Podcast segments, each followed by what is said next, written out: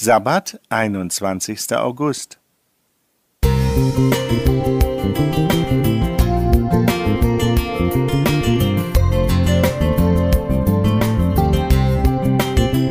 Ein kleiner Lichtblick für den Tag.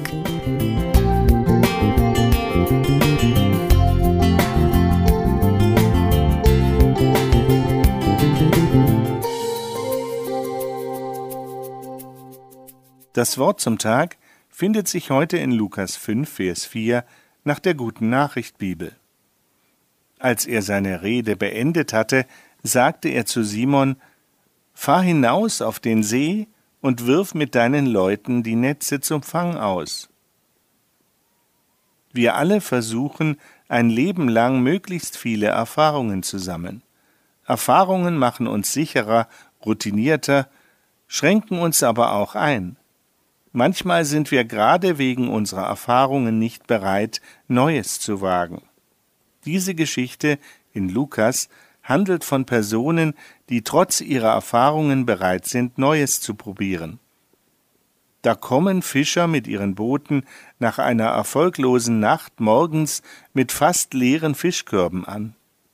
Jesus kommt zum Boot und fordert Petrus auf, fahr hinaus auf den See, wirf noch einmal die Netze aus. Jesus hatte oberflächlich betrachtet eigentlich keine Ahnung, er war ja kein Fischer.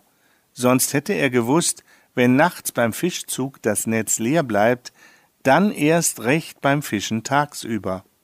Wieder besseres Wissen aber steigt Petrus ins Boot und fährt mit den anderen Fischern erneut los. Zur Unzeit, ganz gegen seine Erfahrung. Petrus vertraut Jesus. Er traut ihm zu, dass er mehr Möglichkeiten sieht als er. Und das Vertrauen wird belohnt. Gegen jede Erfahrung füllen sich jetzt die Netze der Fischer prall voll. Mich beeindruckt, dass Petrus Jesus vertraut und sich nicht auf seine Erfahrung zurückzieht.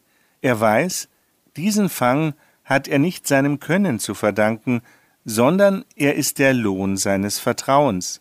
Fahr hinaus und wage Neues, das können wir auch auf uns übertragen.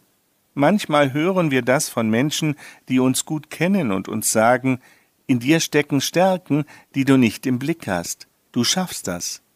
Neues wagen und erleben kann ich da, wo ich denen vertraue, die mir etwas zutrauen. Ich schaue oft mehr auf meine Grenzen als auf meine Möglichkeiten. Manchmal kommen mir auch Zweifel, ob meine Entscheidungen richtig sind dann fühlt sich mein Glaube an wie ein leeres Netz, und das Beten und das Gottvertrauen fallen mir schwer. In diesen Situationen tut es gut, wenn mich jemand ermutigt. Zweifel sollen nicht das letzte Wort haben. Manche Menschen finden Gott nach Zeiten des Zweifelns durch Musik und Lieder, durch Bücher, die von Gott erzählen, durch Pilgerwege, durch Gespräche und vieles mehr.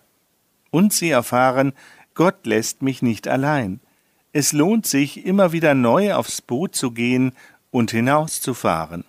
Auch zur Unzeit. Vielleicht ist eine Unzeit ja gerade die richtige Zeit. Beate Strobel Musik